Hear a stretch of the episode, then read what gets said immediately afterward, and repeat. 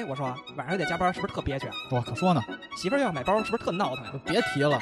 昨儿陪领导喝酒，是不是特没意思？哎哎哎，这可不能乱说啊。那您这活的可有点丧啊！那您给出个主意啊。听听五七八广播试试啊。五七八广播，什么都有，就是没溜。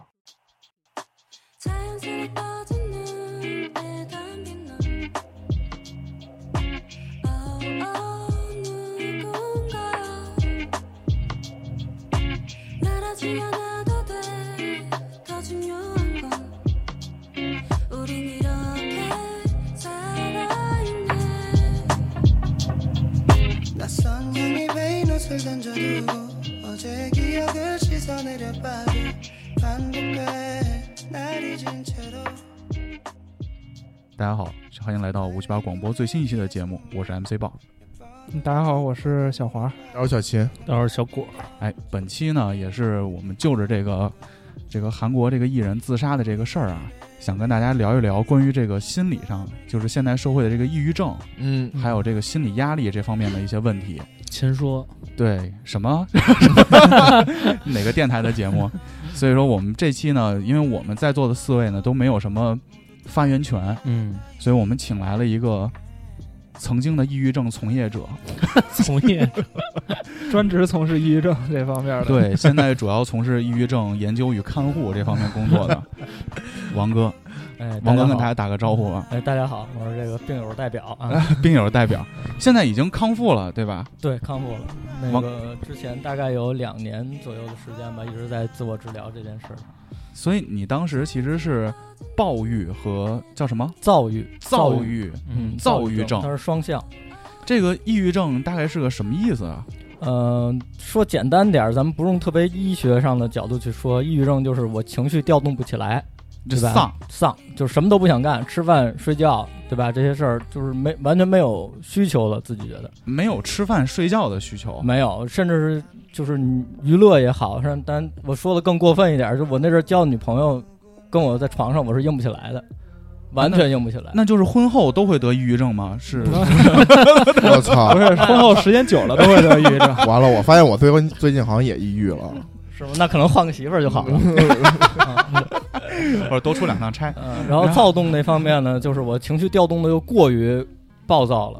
他很很可能有的时候就是我没有什么事儿的情况下，我会把自己情绪调动的特别高，特别兴奋，我操！然后睡不着觉，然后干一点什么事儿，就可能是一个特别小的事儿，我能持续的干很长时间。比如就是像你们刚认识我时，我不是打游戏嘛，对，咱们都是打游戏一天两天不睡觉，但其实困嘛，完全你自己感觉不到困和其他方面的这些需求。你就是说我在干这件事儿，那我就要一直干这件事儿，我我的情绪整个就投入进去了，但是当你干完这件事儿以后，好像就精神一下就卸掉了，对，卸掉了，就又进到另一个极端，对对对，就开始又不睡觉啊，就是就吃不想吃饭。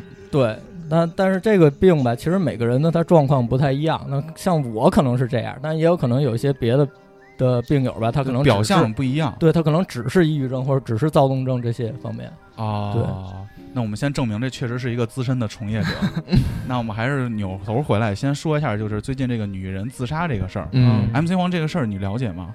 嗯，我一开始看的时候，我会往那个胜利哥那块儿去想，哦呦，是不是因为这个？当然我后续我就没了解，但是猜测吧，韩国一个嗯，反正长得挺漂亮的一个女孩儿，就是他们的社会感觉挺挺黑暗的，我觉得啊，就是通过各种影视剧啊，然后嗯发生的很多事儿，就给人这种印象。我觉得可能是不是这个叫雪莉的这个女孩儿，是不是因为被迫害了。对对对对对，然后导致一时想不开就自杀了。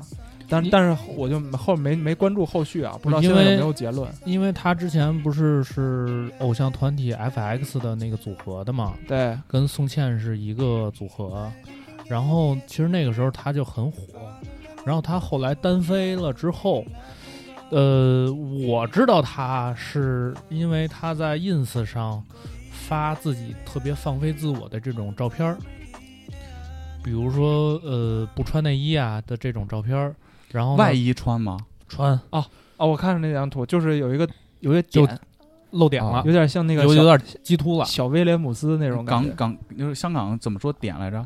点顶 啊，然后，然后就是因为他老发，就是老发自己上传这种他这种比较稍微有点大尺度的这种照片吧。在亚洲文化里不太能接受的对，然后就啊被就是大家可能更多网络的人暴力了，是不是？熟知，对，也会有一些网络暴力。然后我我是在通过这块儿我是知道他的，但是他唱歌什么的，我这个我不我没就是不做评价了。我做了一些功课啊，嗯，因为他雪梨雪雪莉，嗯我们老管他叫雪梨呢。雪莉刚出道的时候，她其实是个童星，嗯就是她很小的时候就出道了，一直以人是就是她演绎的这些角色呀，都是非常清纯的、嗯可爱的那种角色。然后后来她慢慢慢慢长大了以后呢，和一个就是韩国的一个 rapper 嗯谈恋爱了，然后就开始就放飞自己了，比如什么纹身呀，然后比如说拍就是那种艺术照啊，就比较王哥那叫什么软色情对吧？嗯，软色情嘛，咱们就软色情，对，因为王哥也是一个资深的这个二软色情二次元拍这这个软色情，我以为你要说我是色情没有没有，鉴黄师，鉴黄师，摄影师，鉴黄师我鉴黄师师，嗯。嗯。所以说就在大众的眼里呢，他就跟一直以来我心里那个形象不一样了。嗯，就举个例子啊，比如你看，就王源抽烟，大家接受不了，嗯但你看于大爷抽烟，大家就会当查他，当他是个梗，因为他的人设是统一的，对，所以雪梨当时，雪莉她当时就是受了好多这种，就是说啊，你怎么变成这样啦？你怎么就是这样？后来可能网上有一堆恶评，嗯，再后来再知道这件事儿的时候，就是她自杀了。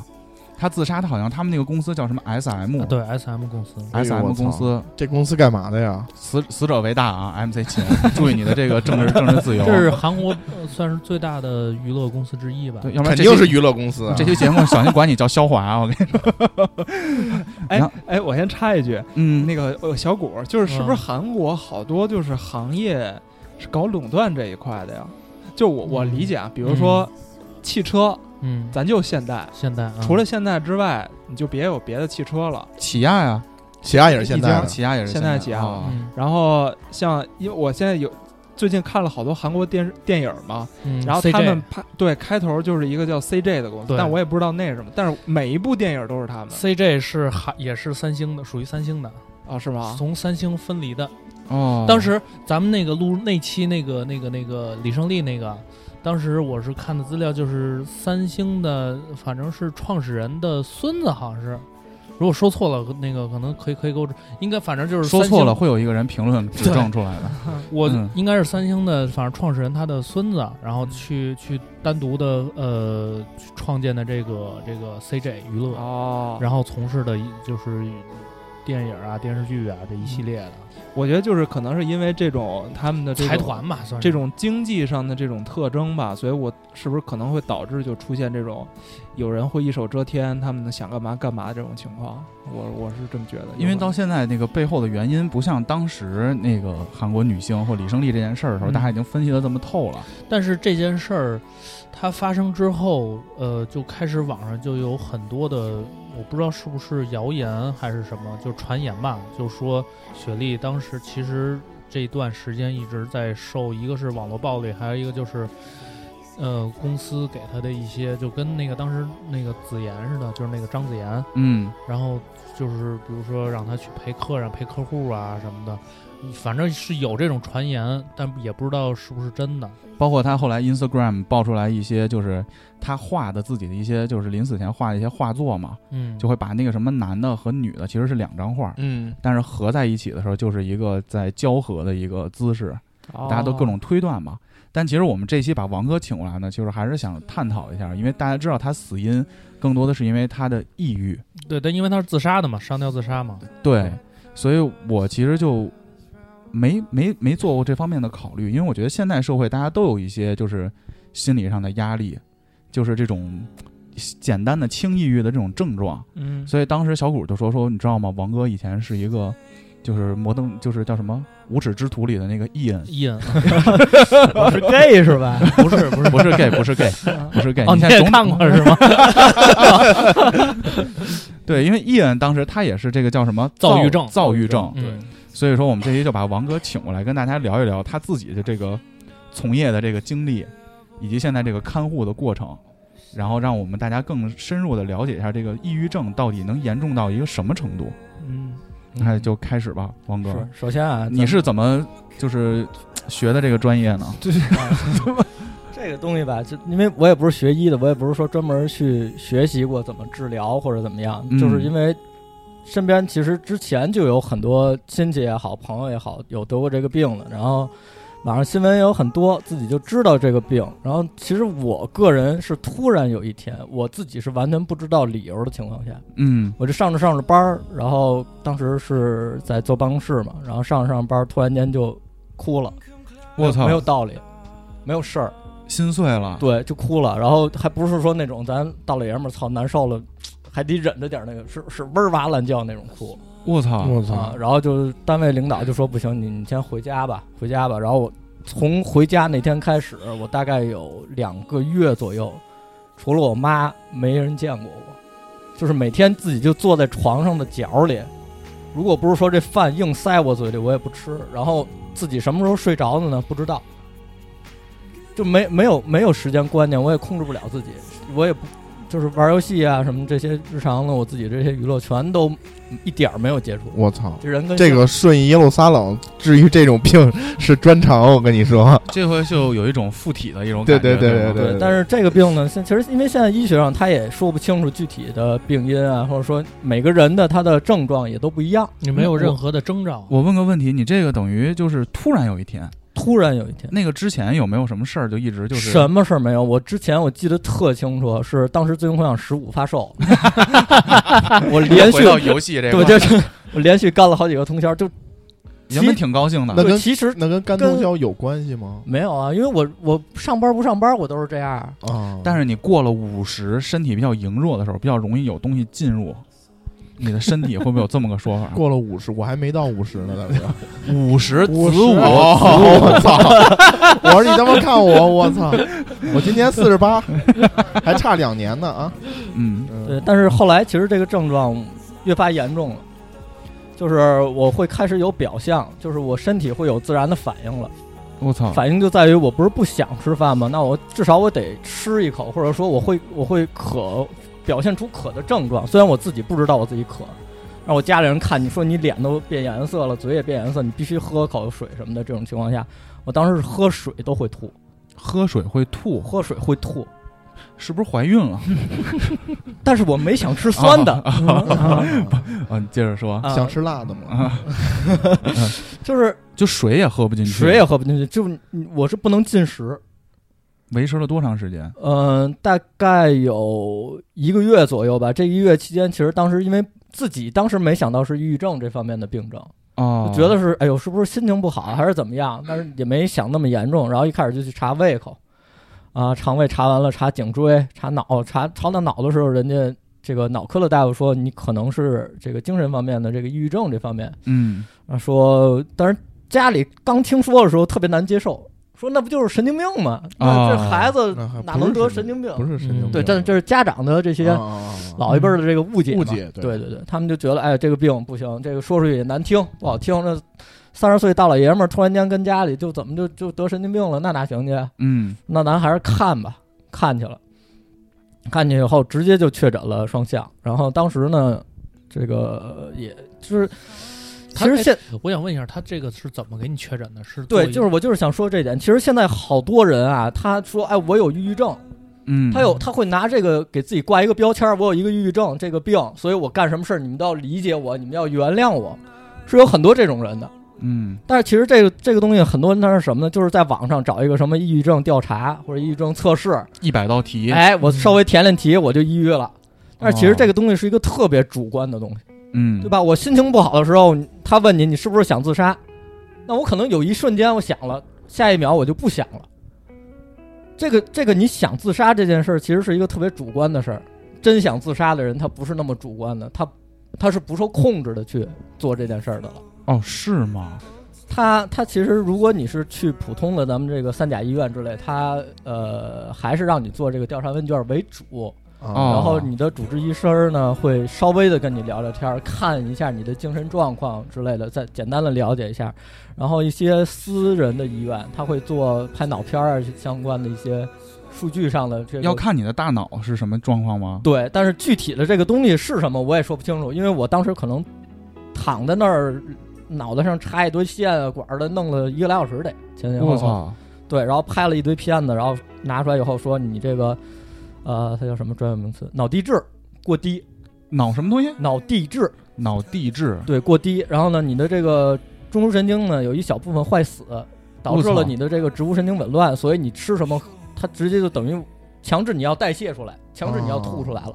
哦啊，但是这个抑郁症呢，它有很多种表现，我这种呢是比较少见的，就吐。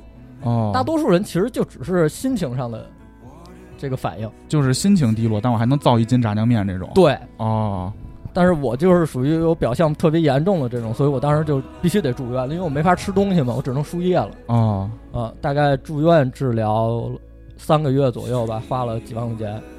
然后出来以后，慢慢的吃药，然后见心理医生，用了两年多时间吧，算是调整过来了，也断了药了。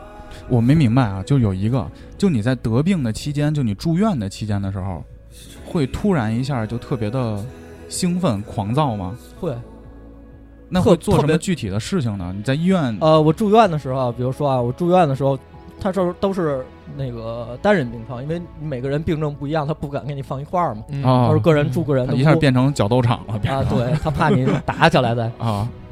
然后有的时候，你家里人不可能一直在那陪着我呀，他得上班呀什么的，我就自己在那儿待着。然后大多数时候其实是抑郁症的状况比较严重，嗯，就是比较低沉的。对，比较低沉的，然后然后特别老实吧，就感觉这屋里没这人似的。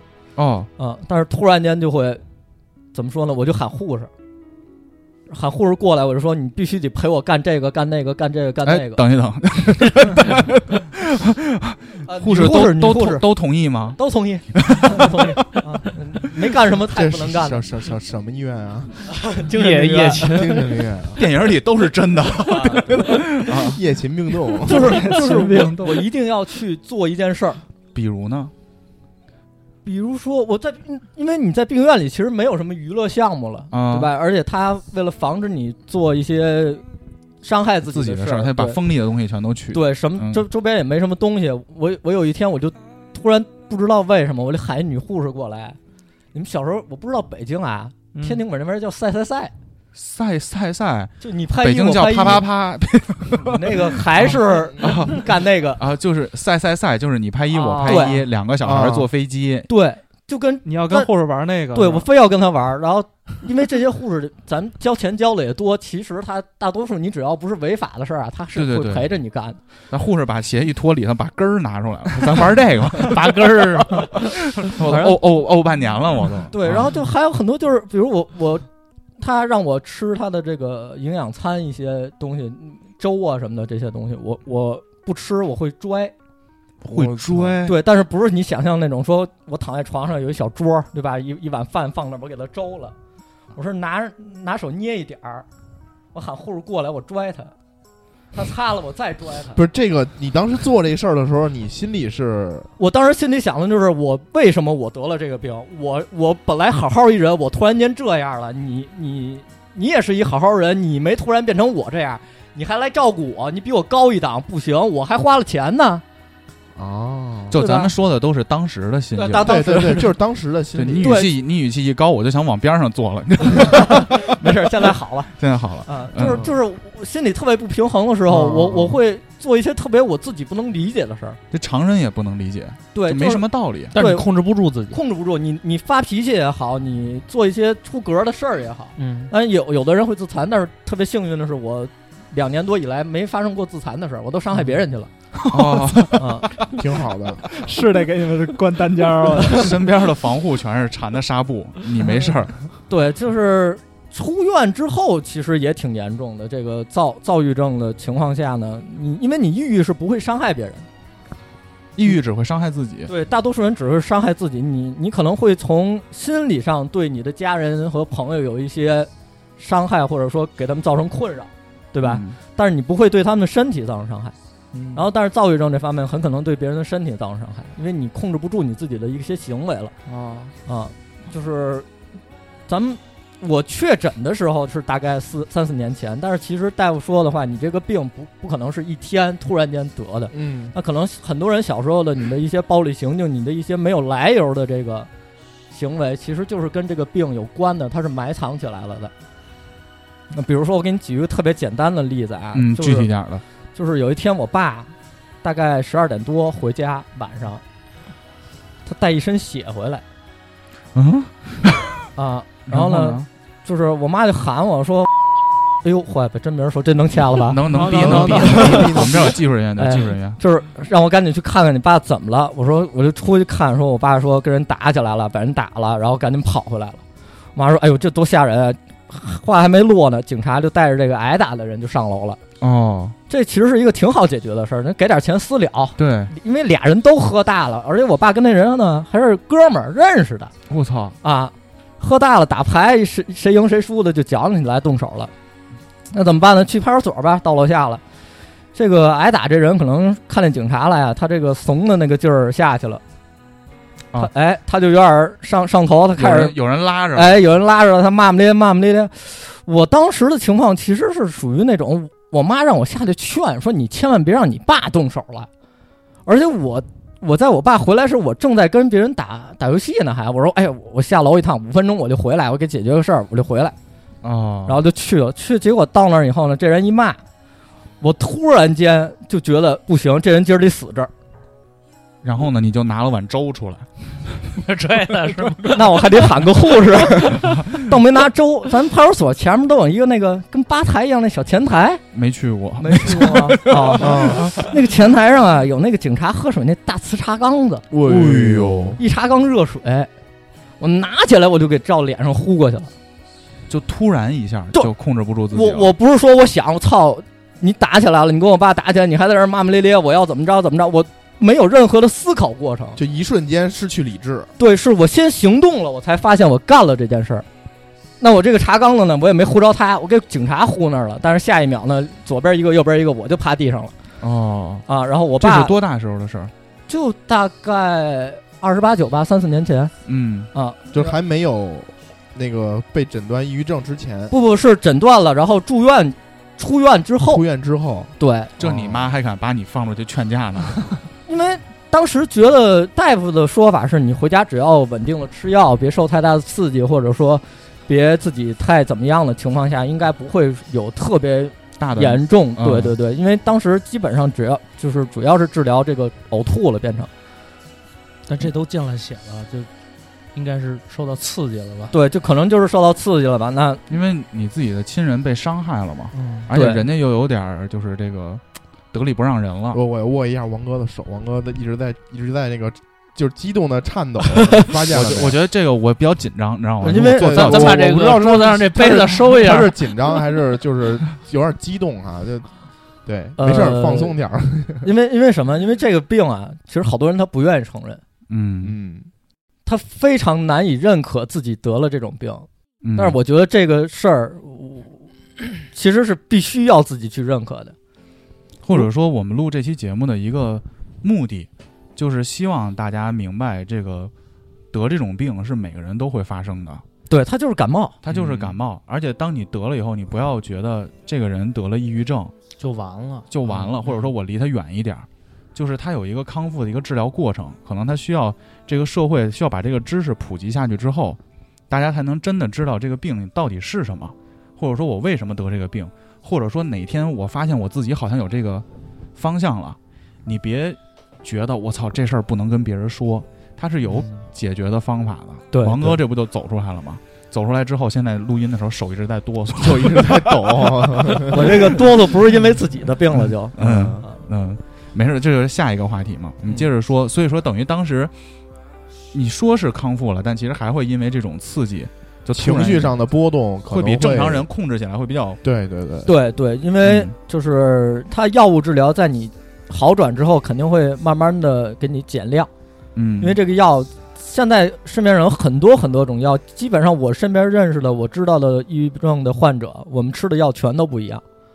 然后这些药哪个说对你有效，你是不知道，你要挨个试。那每个药都有自己的副作用，有的只是可能普通的这个一些肠胃反应，嗯，但是有的药可能就有更严重的一些后遗症，或者说对内脏的伤害，对还有呃阳痿什么的这些啊，这个太厉害了。啊，对这个 那你会抗拒吃药吗？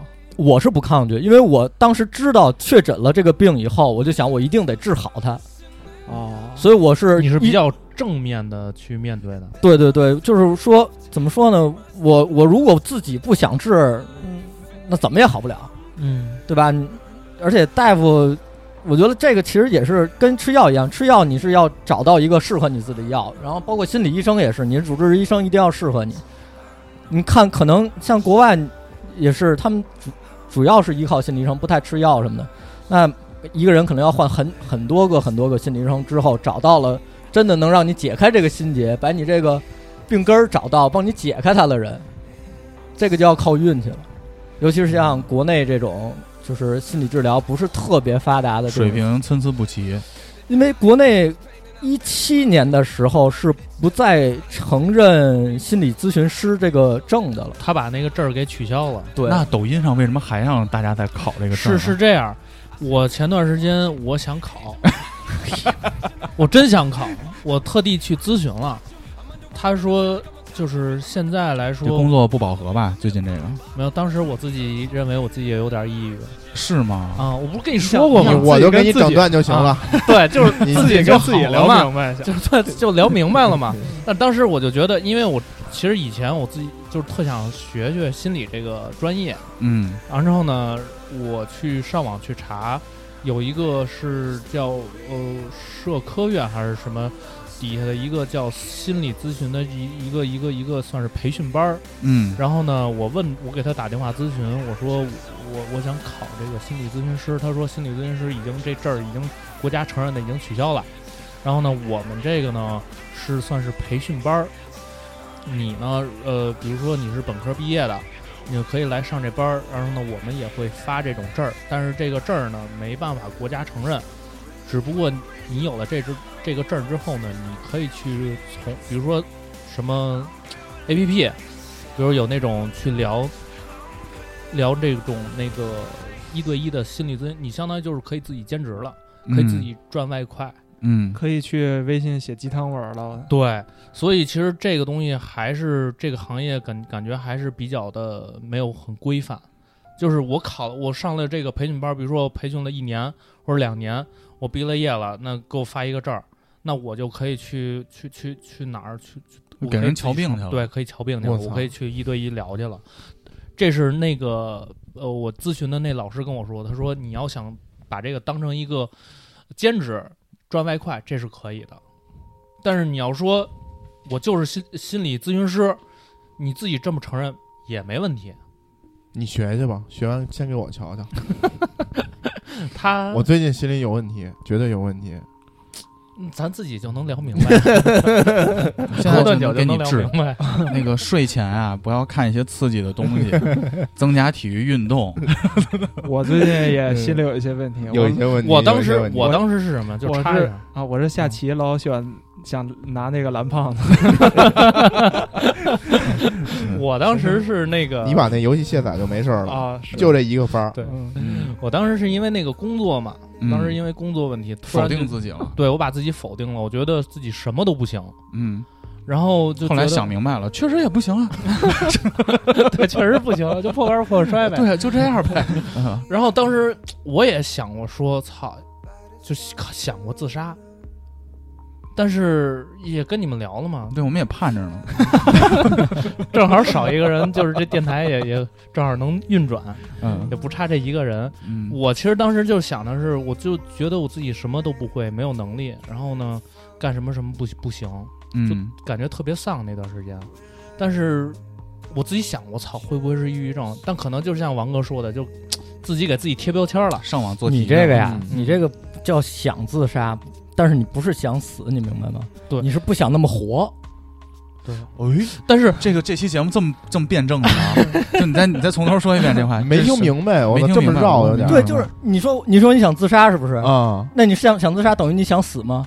呃，是啊，对啊，不是，你是不想像现在这么活。哦，我现在给你三千万，给你一千人佳丽陪你身边，你还想死吗？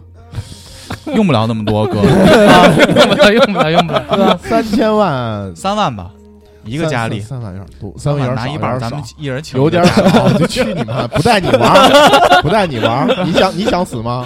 我不想死啊，我活挺好的。啊，给你三千万，你想死？他这就是想这么活想这么活，啊，你这就是不想那么活，你才会操，这么活太憋屈了，我理解，我理解你的意思了。嗯，就是如果当时小谷突然一个好工作来了，又嗯证明了他的实力了，或者说，有人认可他了，哎，或者说突然他继承了什么财产了，有这个有就一下就飞起了，他可能就不想自杀了。对但是真的想死的人，就是无论你给我什么，我都觉得我活的没意义。就还是是受到外界因素影响的，对不是发自心，而且心里的，而且其实我后来我自己想了想啊，就是说我那时候我自己觉得我自己抑郁，但是我可以跟你们聊天儿，嗯，我可以去去去跟你们吐吐苦水，然后呢，去去解开我自己的这个心结。我倒没有说像王哥那样，我自己就不行了，我自己要嗯一个人待着，这个我倒没有。我就教你一招，没皮没嗯脸。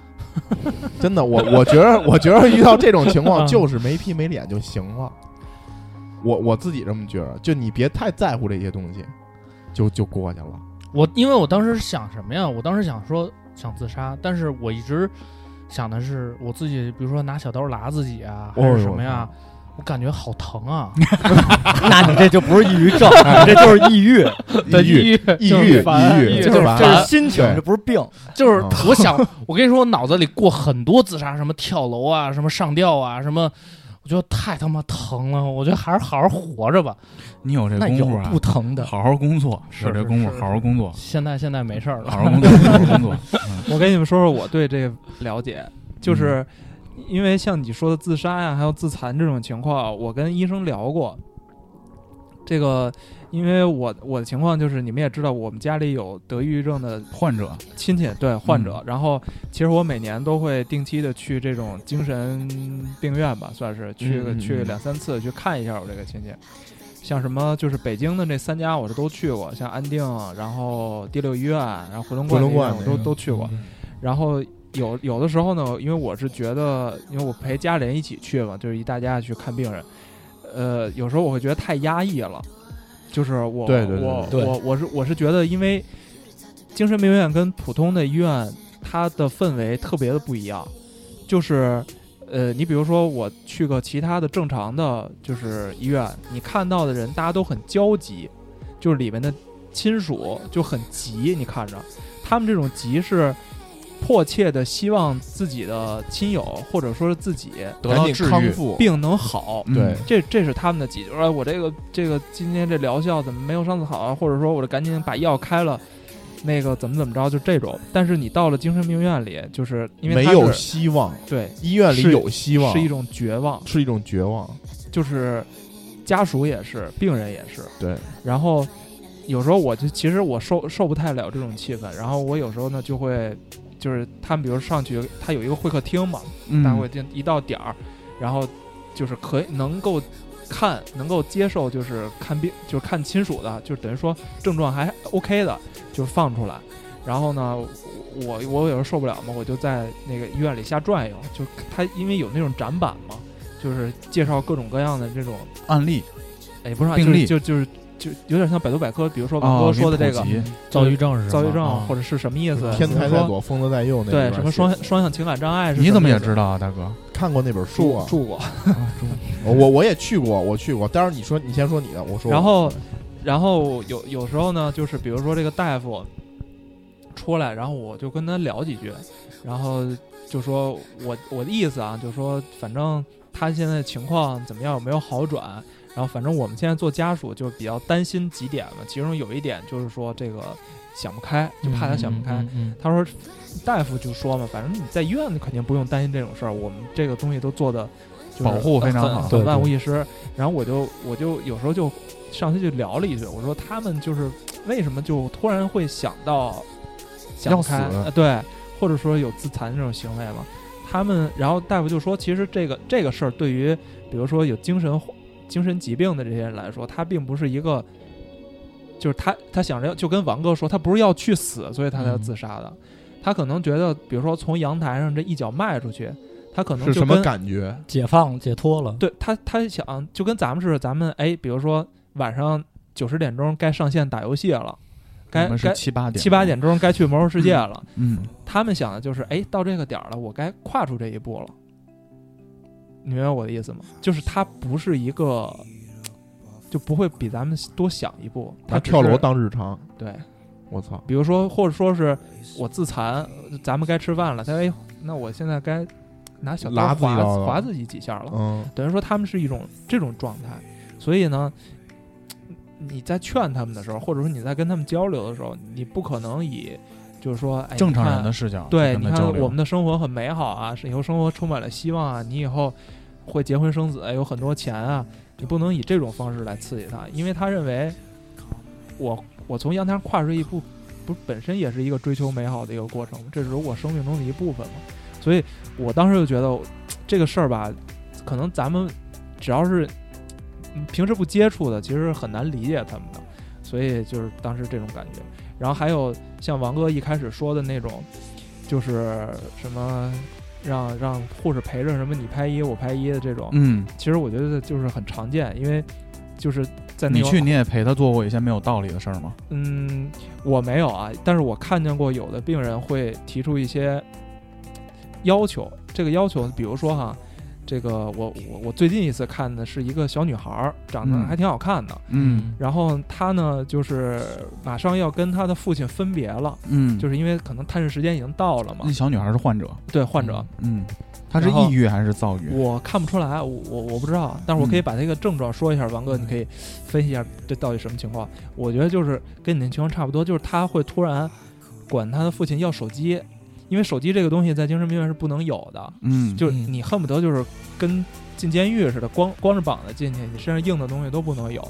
然后嗯，他就说，就是爸，我想要手机。然后然后他说你要手机干嘛？他说我想给我妈打个电话。然后然后那个那肯定不行嘛，他意思就是我想把手机带进去。然后他说哎不行，我这反正意思就哄连哄带骗呗，我这手机没电了，或者说是那个那个护士也不让你带。然后这个女孩呢就就突然一下整个人变得很慌张。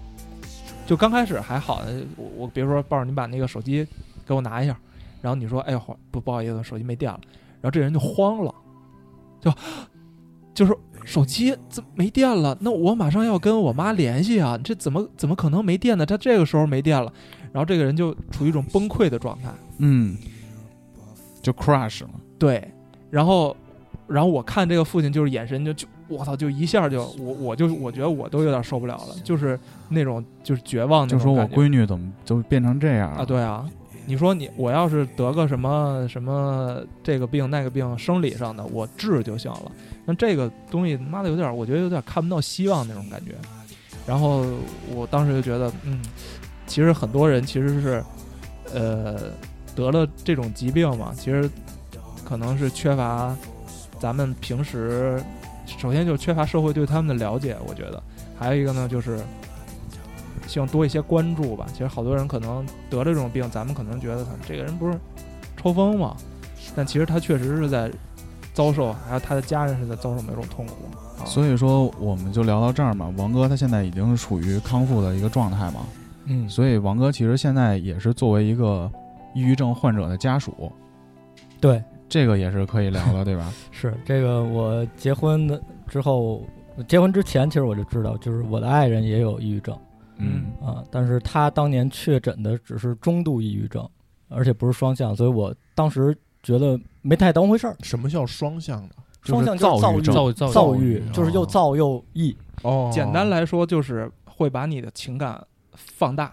两个极端两头儿明白明白啊。然后一般的抑郁症就只是向下了，嗯他调调调动不起来自己。啊。啊，所以我当时觉得中度抑郁就症这个这血压似的，有忽高忽低这种。是，嗯。所以就是觉得，哎，这就是很常见。当时自己觉得这种病其实特别常见，可能大家都有，只是你嗯没去确诊，或者说你你没在意它。可能有的人心理素质好，像豹儿这样的，他他可能也产生过这种要是没皮没脸，对，就是他能 这个是是是大招儿。对这大招儿大招儿。中度的，我觉得就是自己能调节，或者你愿意吃药，稍微调整调整，肯定能。就是调整到一个相对稳定的状态，因为你这个是不是有点像那个打麻将？你都玩了一万飘两万的了，感觉这帮玩十块二十块的就不叫回事儿，不算赌博。呃是有点这意思，因为因为真的是觉得就是因为我认识的跟我病症差不多的人还在医院呢，都哦，很难出来。就是我觉得这个东西你，你只要配合治疗肯定行，我就没太拿它当回事儿，我就觉得这无所谓，我又我自己都能走出来，我帮着你，咱俩一块儿往外走不就完了吗？嗯我就没想太多，然后也结了婚了，然后可能到现在两年多时间，就是我们刚认识那段，对，嗯，对对对，差不多。然后他现在的病症，他现在拒绝再去看医生了，嗯，但是我觉得绝对不只是中度抑郁症这么简单的一个病状有，可能重度了。对，有可能是重度了。他跟你不一样，就是他没办法正视自己吗？他，我跟你简单说一下他现在生活状态啊，嗯，他不跟任何人交流。就他此时此刻就在北京，对、嗯我，我来北京录音，他跟我跟他一块儿来的北京，然后他是自己要待在宾馆的，他拒绝见生人，哦，他不会不会跟你们交流，说有有可能在比如像我之前结婚办婚礼什么的时候，他会强颜欢笑的在那儿陪着你，明白？但是他陪伴你的这段时间，在在其他人之前嗯暴露的时间越长，越他后面需要缓和的时间越长。哦，他可能只是跟我朋友出去吃顿饭一个来小时，我回家要哄他一礼拜。哎呦，那要是我媳妇儿就完了，你媳妇儿也得不了抑郁症 这这是也是没皮没脸二是他离不开我，啊？就是我觉得这个东西，其实我当年治好也是这样，就是你要有一个心理寄托。嗯像那个股东说，他觉得没人认可他了，嗯，那这时候如果有一个人认可他，会怎么样呢？就像他说的，哎，我这工作我干不好，我什么都做不好。这时候突然来一大老板说，我觉得你挺好的，你来我公司吧，这是不是一种认可？对，嗯那他肯定就也不是说一下我就好了，但是如果他真是生病的话，那他可能会慢慢从这之中获得他正正的能量，嗯我也会慢慢调整没没脸。对吧？嗯，嗯 后来你发现那个老板才是没皮没脸，什么话都敢说，所以说就是，一是他拒绝见生人，跟嗯生人的接触，但是甚至包括他以前的朋友，哦。他觉得我没有必要了，我有你就够了。嗯。他说他把他以前的朋友的微信全都删了，嗯，那所以他现在微信里只有你一个人吗？也不是，就是还是有一些家人，或者说哦。就是他不重了，有些不得不见的，对，不是也不是不，但微信家人算不得不见。微信上交流吗？不交流，微信上也不交不交流。然后微博也是基本上属于那种，如果别人不主动跟他说话，他会出于礼貌的回复，哦，就是他不会主动的去做什么了。十一去天津，我找王哥，然后那个说出来吃饭，我以为就是他跟他媳妇儿呢。因为我们刚认识的时候，就是我们跟王哥在打游戏，对，嫂子在边上打另一款游戏，对对，那就我们在阵儿刚 YY，有时候还能有时候还能沟通嘛，嗯，嗯，然后然后出来吃饭，我发现哎，就王哥一人。我说哎，那个嫂子呢？他说那个嫂子不见人，嗯，谁都不见。嗯，那他这种情况只能你慢慢的往出带嘛，他不不见心理医生，呃，他其实有自己的心理医生，哦然后大概这两年多，我据我知道的，只是通过电话联系过两次啊，啊、但是而且他拒绝吃药，这是非常对，就是麻烦的我刚才问你为什么就是问你问题，就是为什么有有些人吃药，有些人不吃药嘛？就是因为我我的那个亲戚他住到医院里，其实很大部分原因就是因为他拒绝吃药。嗯如果他不吃药的话，症状就会特别明显，嗯，就比如说他会幻听，啊幻听幻视，幻听，然后这个你这个属于精神分对对对裂的那对个对对对，没错，就是精神分裂的那个，对，他就是，比如说他走在大街上，他的那个，他就等于说自己有一个小雷达似的，就是他会把周围他认为对他有敌视的人全扫出来，我操，我操，嗯，然后但是他呢又不会像王哥那样，比如说我靠一攻击人家对，泼水泼水，他只不过就心里很难受，然后就越来越难，越来越难。他有时候住在家里边，就是会听见。他他就他跟我们交流啊，会听见，比如说自己的邻居向他们家门口吐痰，然后自己楼上的邻居向地板上吐痰，就等于说全是针对他。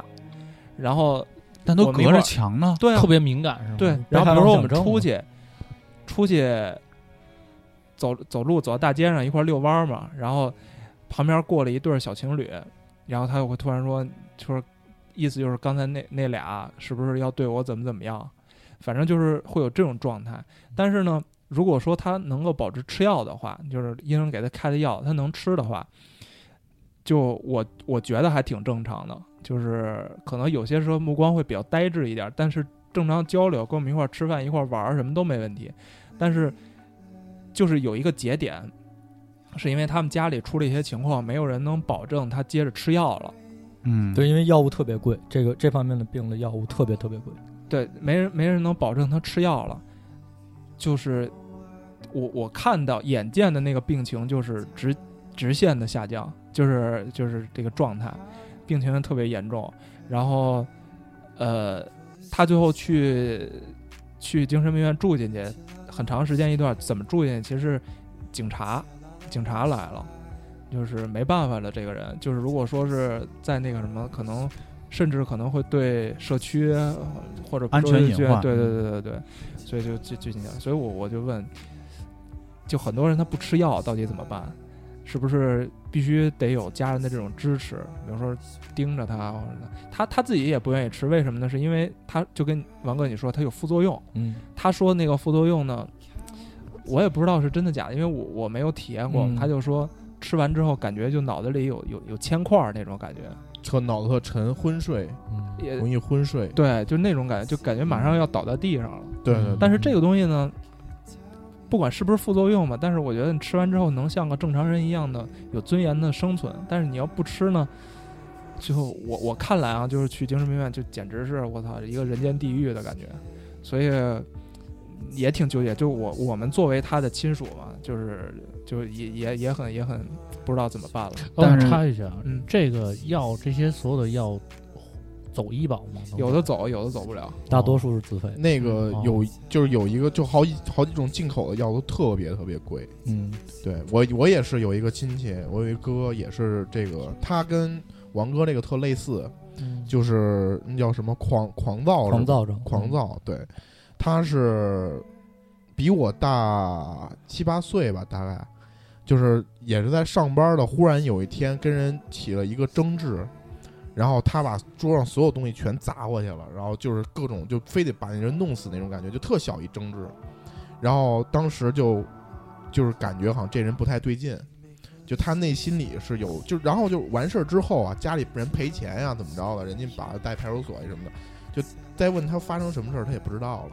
嗯就是当时的情况我都断片了不知道，就是就就就他知道他干了这事儿，但是为什么这么做，哦他也说不清楚，就属于而且也没有就是我们正常人干完这事儿可能会忏悔或者说怎么着、嗯嗯嗯认错，他也没有，就是他完全没意识那种，对，就都是下意识。对，都是下意识的。然后好几次，后来这人就不上班了，不上班，然后但是我我这个要谴责一下，就是他他这个我这个哥特别特殊啊，呃，他是我一个姨的干儿子，嗯，不是亲的，是什么关系呢？我这个姨父他有一个哥哥，嗯。他的哥哥呢生了俩孩子嗯。啊，他弟弟他弟弟过继是过来一个对过继过来的一个，嗯。也就是说他的亲生父母呢是我这个姨父的呃弟弟，然后呢我这个姨呢实际上是他的呃领养的母亲，特别小就寄过来了，我已经开始有点乱了。嗯然后是这样的，就是说呢，就是这个把他们把就是他本来是在家养养的挺好的，就正常也不出家。然后我这个姨，我那个姨父死的特别早，嗯，然后我这个姨呢就一个人照顾他，也有点相依为命了。对对对，有点相依为命了。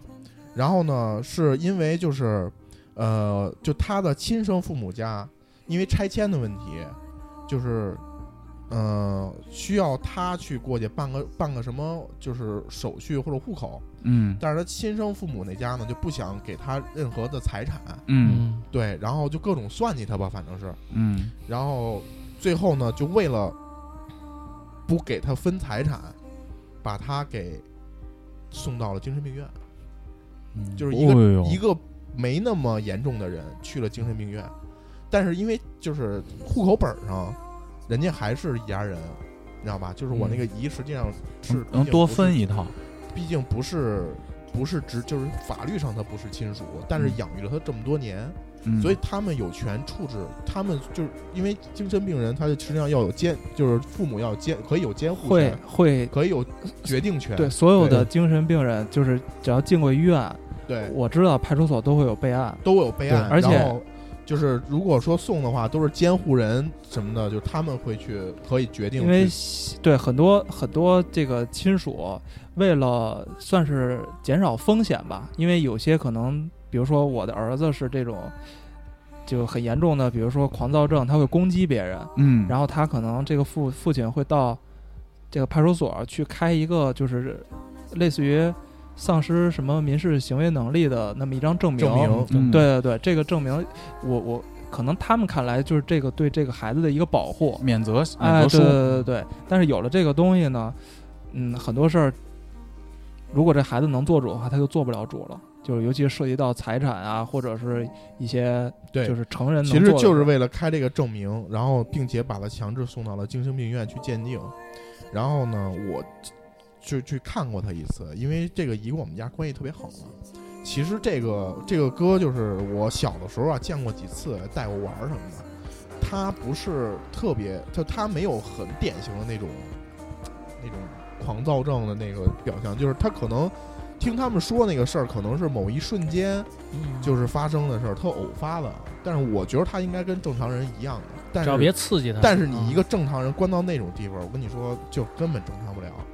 那个精神病院就是我去那个回龙观的那个啊，啊、然后它有好几个楼，对大白楼，疾病区、疾病区的对对对，好几个病区，然后就是那地方啊不是医院，你知道吗？它里边没有乱七八糟的那些设备，更像是一家一就是一间一间那种，就叫疗养室类类似那对疗养种感觉，疗养就是一间一间那种病房。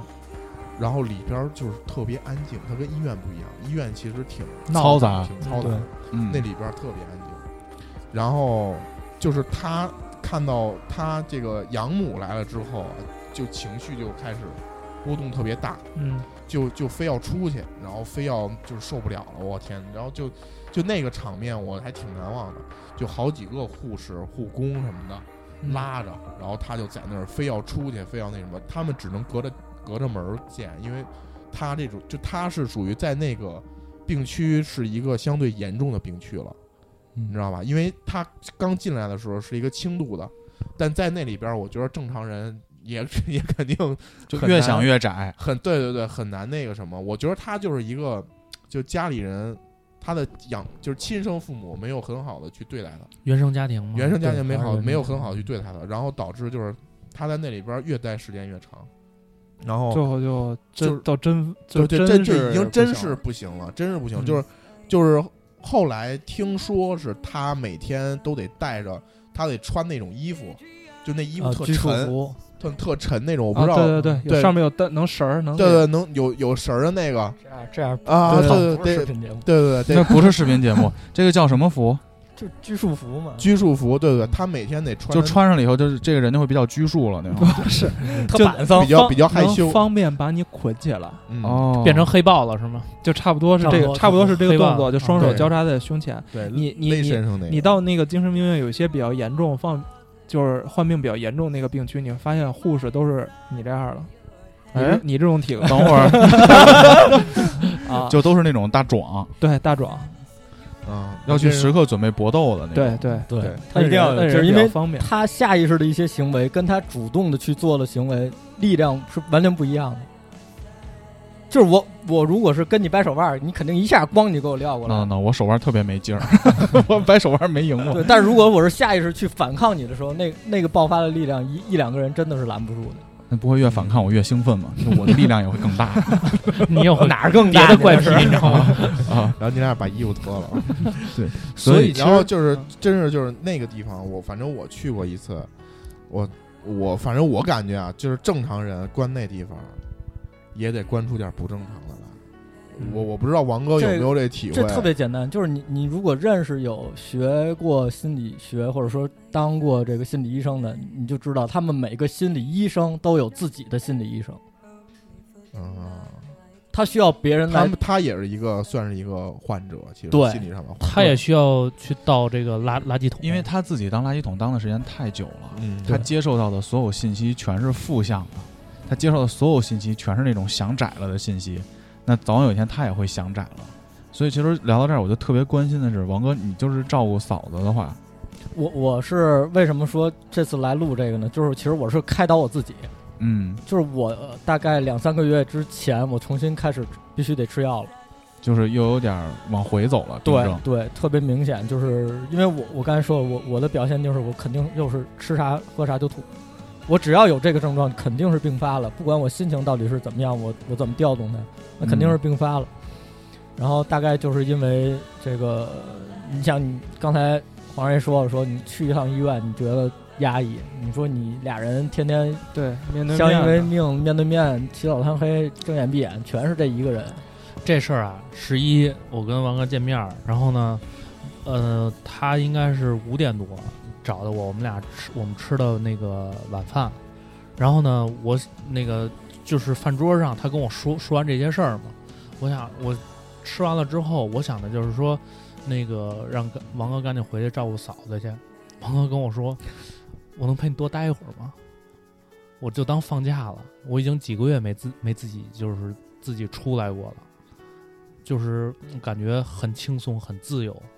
我说那那你赶紧赶紧，咱咱俩赶紧紧小虎说再把那个再把那个那个宋碧乐再给我开一瓶儿，再再开一瓶儿。就是王哥已经压抑了很长时间了，他突然出来，就是我明显感觉他是，反正是很他是很开心的，特别开心，感觉就是他特别轻松。嗯嗯，可能就是他在那个时间里头，就是待的时间太长了，他没有倾诉的对象，他需要去跟别人去轻松，需要给自己去释放。给自己充电，嗯，需要给自己充充电这。种事儿你没法特别敞开的去跟你的朋友啊、跟你的家人聊，嗯，因为他们并不能帮到你什么。对，嗯他们可能是能支持你，但是他不能帮到你什么。比如说啊，就像刚才咱们说了，说啊，那你你还有美好的生活在后面等着你，这种话对于发病期的患者就是屁话。你嗯越说，你越这么说，他越生气但。很多人都会这么说。对，就是因为你啊不了解，你不知道这个嗯病它该怎么治疗或者怎么样。因为首先它不是心理疾病，嗯，它是由生理疾病产生的一些生心理的反应，对，所以它治疗上肯定哎，等会儿我没明白，嗯，抑郁症不是心理疾病，不是生理疾病，生理病，抑郁症是生理疾病。生理疾病。打个比方，有可能是你身体某个分泌激素的，打打个比方，分泌激素的东西出了点问题，它可能分泌的要比比常人多一点儿，但多这点激素就会对你的情绪产生很大的影响。哦，就容易想窄了。多巴胺抑制剂，对，那我应该这方面没什么问题 啊。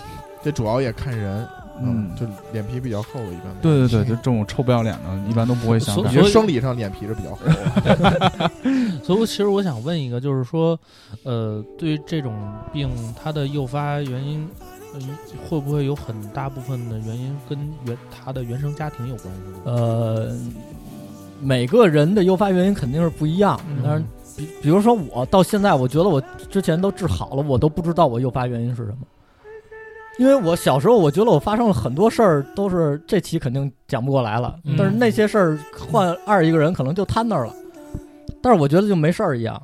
但是你说可是我嗯当时病发的时候，真的是我自己觉得我状态非常好的情况下，就而且通过心理医生，嗯、我大概前前后后换了三个心理医生，每个人都尝试深度的去挖你这个原因到底是什么，挖不出来。但是其实我媳妇儿特简单，我觉得她就是原生家庭，嗯，而且她自己也会这么说。因为家里的某种对原因，所以他现在，因为其实咱们治疗这方面啊，如果咱们不去医院，严重到要去医院去强制性的让你做一些什么以外，你在家自己自救，或者说你的朋友、你的爱人能帮助你的情况下，其实特别简单。一是保持吃药，这个只要稍微看看医生就行；二是多运动，因为我刚才说这抑郁症其实生理疾病，那它缺少那个东西叫什么？就叫脑地质。嗯这东西怎么产生呢？运动。啊，人类行为里产生脑地质最多的，我记得我的的大夫跟我说，就是跑步哦，就能产生。所以跑完步会觉得比较开心，对，比较比较放松。对，所以你看啊，很多咱们现代的这个小孩儿，他们二十郎当岁，他们如果有抑郁症，大多数人他从事的行业也好，他接触的，对他完全是不运动的，这是有很大的诱因的。啊，第三就是社交，但是这个社交非常难，嗯，就是要等他跟你社交，你不能跟他社交。就你还不能主动出你去，就绝对不能主动，就比如说，就我这儿有一个抑郁症患者，然后我为了宽他心，我主动说，哎，咱俩聊聊天儿，或者这什么的。嗯你可能你可能你们俩本来是个特好的朋友，你这一句话，他这把你微信辈子再也不删了你了，哦，很有可能，因为我当时就这么删了好多人。所以我一般都不找王哥。就是等微信，王哥说 拜拜，然后你再上线是吧？不，我们叫 PS Party，啊，PS Party 什么 YY 就是特 Party 吧？简单的一个道理。嗯，我觉得你不懂我呀，哦，就算哪怕你真的是跟我一样，你有这方面的疾病，那咱俩诱因也不一样啊。嗯你为什么说你懂我呀？嗯，你为什么就能站在你的角度去宽我的心呢？嗯，对吧？这就是病人当时会想的，他不会考虑说这个人可能是出于什么样的心态，他不会把你想好，他只会往哦坏了想。就是我当时也是，我当时就觉得我身边所有人就就像你这个亲戚一样，嗯。所有人都是要害我的。嗯。就你走在马路上，他可能是扫，哎，这个人可能是说我一句，这个人就严重的可能就是这人要攻击我了，嗯。这个人可能是哪儿哪儿派来，就是咱们说的那个被害妄想症。嗯，照个眼儿就不行了。啊，甚至就是自己走着走着就回头，嗯。我就觉得身后已经有人拿刀就在就在这儿了，我已经准备好架势得必须反击了，不然我命就没了那种状态。嗯。你这种状态下，你出现一个人，你跟他说我对你是有善意的，我是想帮助你的，嗯，你觉得他一瞬间能理解吗？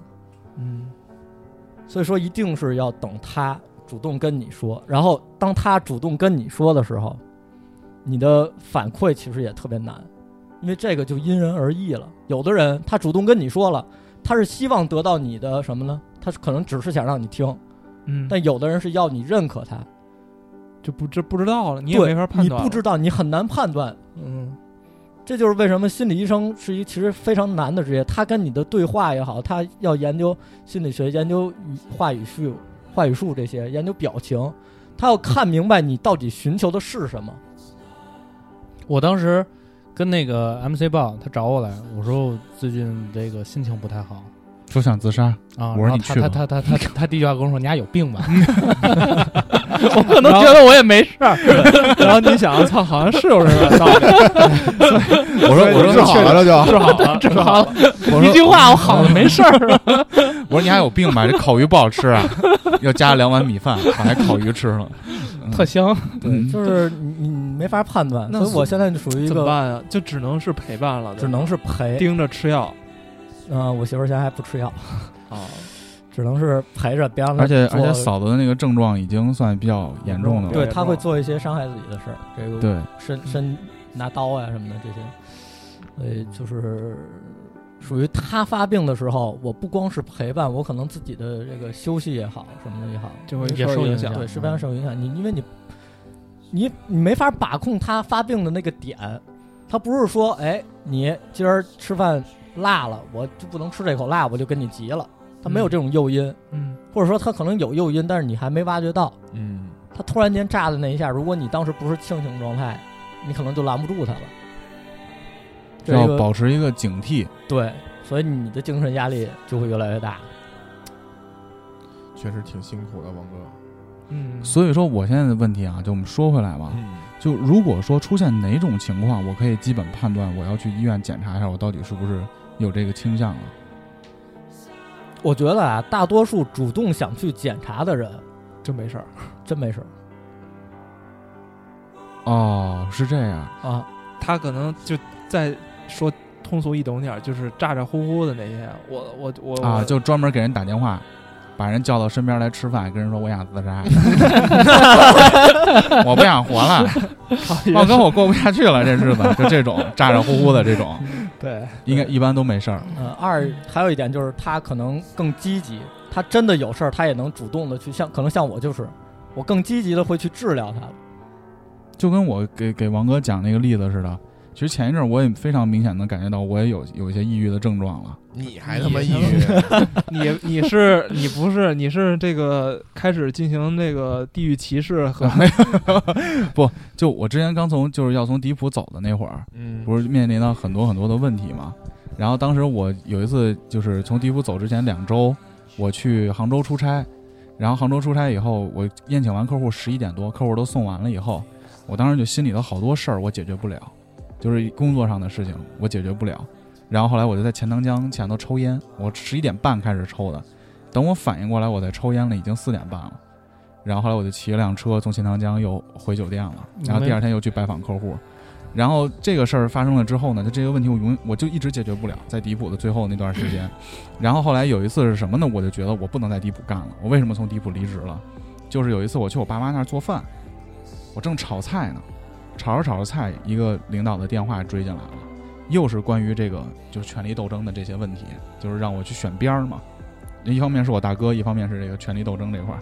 但如果我选了我大哥，就反正就怎么都选不了。是不是跟我在搜房那会儿特像？就是录音都就咱们在那个你们家那边要装修嘛，然后嗯就录音我都特别丧那会儿。你是特别丧。我的表象是到最后我接受不了什么，就我在给我爸妈炒菜嘛，炖那个红烧肉鲍鱼，你认为这是一个家庭，就是属于家庭的时刻，突然有一个没有，我没说完。我接到那个电话以后，我就直接拿手就捏到那个锅上了，就是锅在那个你拿着那个把儿到那个圆锅中间不还有一段铁吗？啊，我就拿手直接捏到那个铁上了，然后我这块手就烫糊了，嗯但是我没觉得疼，我就看着它烫了。然后等我反应过来以后，我就把手抽回来，把那个炒菜的那个勺啪就扔地上了，然后就骂了一句。在那时候我就觉得这个事儿已经我处理不了了，以我的能力我已经处理不了这个工作的这个问题了。嗯但是工作这个事儿呢，没什么必要。对，然后第二天，而且这件事儿的我的底线呢，就是我的这个处理不了的这个心情已经影响到了我的家人，所以我第二天就辞职了。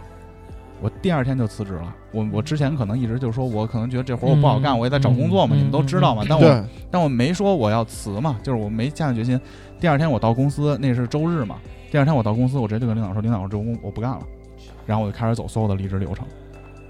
然后我等于这种行为就是我在自我调节，对，这其实就是咱刚才说，你就是不想那么活了呀。我就是咋咋呼呼，对吗？不是 咋咋呼呼，不，我能，我能，这个我能理解，这个我能理解。你也我在搜房，我在搜房最后那等我段时间插一句啊，我有病，我拿手捏锅，我跟那儿抽了仨小时烟，你吃了两个魔芋丝，你这个我怕疼，我怕疼 就我在搜房最后那段时间也是这样。你还记就是你，我记得印象特别深是咱们有一天晚上在你们家那个废墟是吧？废墟里边录录音，最后一次然后就，我各种一会儿一个电话接进来，一会儿一个啊对对对电话对对对接进来。你当时心情是特别 low 的，特特特别就我啊当时已经低到谷底了，就我就感觉这个是我的私人时间，为什么就是一直是工作，一直是工作，而且而且还是老板让你而且是而不，而且是，对，然后一而且是，就是我我已经到了每天到那个公司去上班是感觉特别压抑的，就对心里特别压抑。是是是，我也是你到那环境之后，你就感觉就是特别傻逼，你不想在那环境里多待一秒钟，就已经到那个程度了。然后我也有这种。那照你这么说，我最我第一份工作加班加的，我第二天早上看见我们那个楼就呃也也有过，也有二过。二百米，看那个绿顶了，就就开始反胃了。但是但是你知道，其实就是不是对一个景，是对人，就是这帮人，啊，就你会感觉这帮人造造成的这个氛围和环境特别傻逼，就是你已经受不了了。然后就最后一根稻草，就是有一次我又被叫到老板那屋开会了，是是坐火箭让你正正式让你坐火箭去，就是反正大概的意思就是，嗯，讨论一下非洲人的这个动手能力的一个特别不跟我没关系的会，但是最后又说了我一，就是就是一顿说嘛，给我一顿说嘛。但是其实跟我就是那会儿我已经不在乎他说什么了，嗯就是我出去接了个电话，正好有一电话接进来，就我出他办公室那一刻，我忽然觉得我操，挺轻松的，就只要不在他办公室里开会，我觉得挺轻松的。嗯然后当时就觉着操，不干了，我要我就不我真的不想干了。然后我这个电话接完之后，我没回他办公室，因为大老板的办公室你不能说出去就开会呢，是不能说出去出去。但是我直接就出去，我抽了根两根烟上来了，然后。那天开始，我就开始琢磨着，就那会儿，当大家都说不能裸辞，不能裸辞，嗯。我那个真是没 offer 的情况，没几个都没谈拢的情况下，我我辞了。就是我真是不想再多待一秒钟，但是我调节方式可能就比较简单，我不去就辞职之后俩礼拜都没上班，就提了辞职之后，那会儿不是天天打游戏吗，天天绝地求生，啊天天玩游戏，就是就我操，那那那些日子过得特别开心，就是他妈天天傻玩儿，嗯然后一下感觉我操缓过来了，也没啥事儿。我觉得这个，我觉得我们两个在调节的过程中，因为嫂子的事儿我也比较清楚嘛，嗯就是我们会主动的去解决掉对这个问题，我不会逃避这个问题。对，就我不会说我已经觉得我这个工作这个环境很傻逼，你觉得你那工作环境很傻逼，我会去把这个问题解决掉。我要不然离开这个环境，我要不然把它变得不傻逼。我总要把这个问题解决掉，而不是把它藏在这儿。嗯但是可能更多的这种患者，他一些核心问题，比如说嫂子原生家庭的问题，对对对，他没有完全的割离掉，就是他还是跟他有一些纠缠，嗯然后但是这个纠缠呢，他又不得不违心的去接受这种纠缠，对，但是当维持呢这种关系，要维持这种关系。但是当这个纠缠的这个事情，比如说一个电话进来了，你说了一些你自己不顺心的事儿，就是可能就是就是就是表面很和气的话，你嗯挂了电话，你自己是接受不了的。对，就你开会，你还去摸，就是没说出名来啊。差点他妈说出来了。没事儿，现在丫没钱了，已经快完蛋了，傻逼了是不是？已经快完蛋了。后来发现中国人也造不出火箭，对不对？这个逼就是 M 总，就是你明明知道这个氛围很傻逼了，他骂你，他也是一傻逼。你开开门，你还在那阿谀奉承，然后你还忍着出来，你跟所有人说我这是一傻逼，你自己也觉得是傻逼，但你还在这环境中忍着，他没主动的去解决这个问题，那可能在你心里就会积压的东西越来越多。嗯，如果我不从上家公司走的话，我现在可能还是就是那种精神状态，就到最后我甚至更严重。甚至更严重，我会崩溃，因为我已经对对对对。因为我已经开始无意识的伤害就是就是自己了当时当时，我觉得咱俩那个情况都特别像。就是当时在那儿的时候，你想我天天跟他一块儿开会，其实空间和那什么都会很有机会。对，你不还老去人家专门的厨师给你做饭吗？，对对对，就是他自己在我们那办公楼十几层，他自己有一个餐厅，给你做疙瘩汤吃。然后晚上在晚上开会开挺晚的时候，我们经常去他那个餐厅，他自己的私人餐厅吃饭。吃什么呀？就是哎，就就是做的挺难吃的。王哥在那我们就说锅巴菜，各种菜，嘎巴菜，嘎巴菜巴菜，嘎巴菜好吃。然后就是 当时在那儿感觉就是离离开特可惜，但是就那个环境，我觉得一点都不留恋，没什么可惜的，没什么可惜的。我回家又觉得拿房本打斗地主去了，啪 心情心情太差了，心情太差了。这其实特别好理解。为什么说它是生理疾病呢？就是跟你看一滩馊水，特别臭、特别脏的东西，让你那儿闻，你会有反，自然而然的你就想躲。嗯那什么？那是死亡的味道，对吧？嗯人会有自救的想法，嗯有把刀架你脖子上，你跑不跑？你肯定跑。嗯嗯，你们的这个工作环境其实是一样的。